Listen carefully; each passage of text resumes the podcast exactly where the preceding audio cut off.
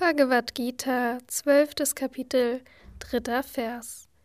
Menschen, die das Unveränderliche, Unerklärbare, Nicht-Manifeste, Allgegenwärtige, Undenkbare, Unbewegte und Ewige verehren.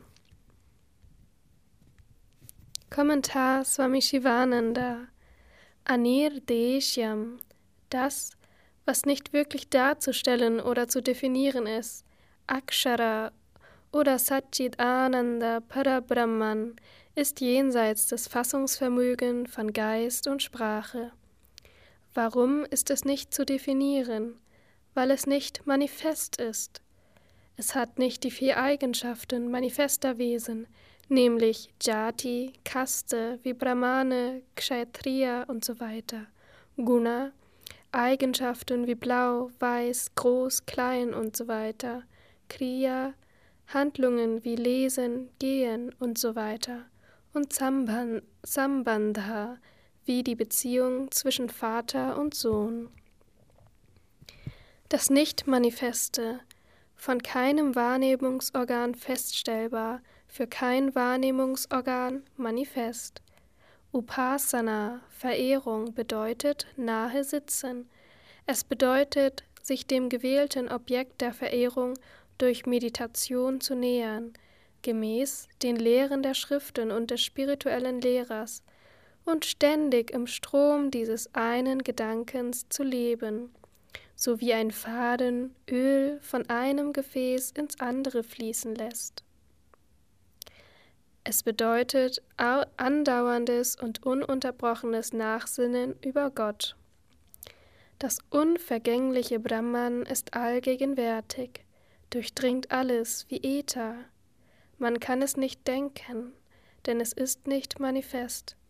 Das, was für die Sinne wahrnehmbar ist, kann der Geist auch denken. Das, was mit den Wahrnehmungsorganen erfasst werden kann, kann auch vom Geist gedacht werden.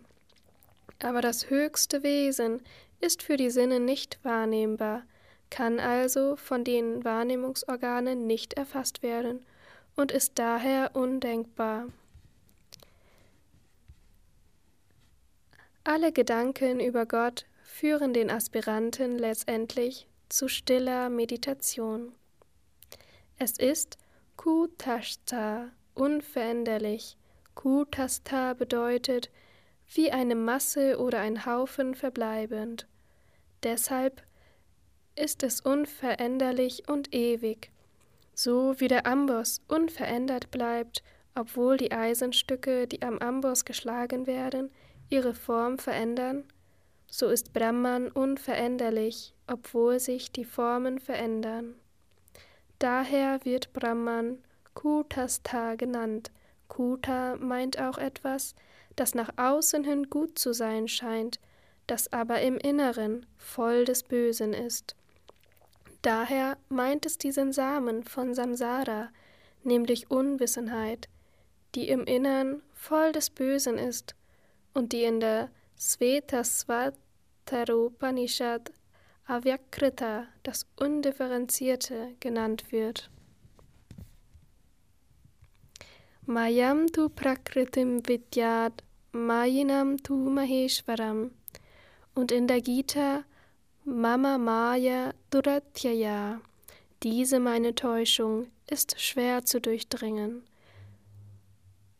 Kapitel 7, Vers 14 Eine andere Interpretation für Kutastha ist das, was an der Wurzel von allem ist. Der Beobachter in Maya ist ihr Herr, ist Kutastha. Achalam, unbewegt, frei von Veränderung. Daher ist das unvergängliche Brahman Dhruvam, ewig. Vergleiche Kapitel 8, Vers 21.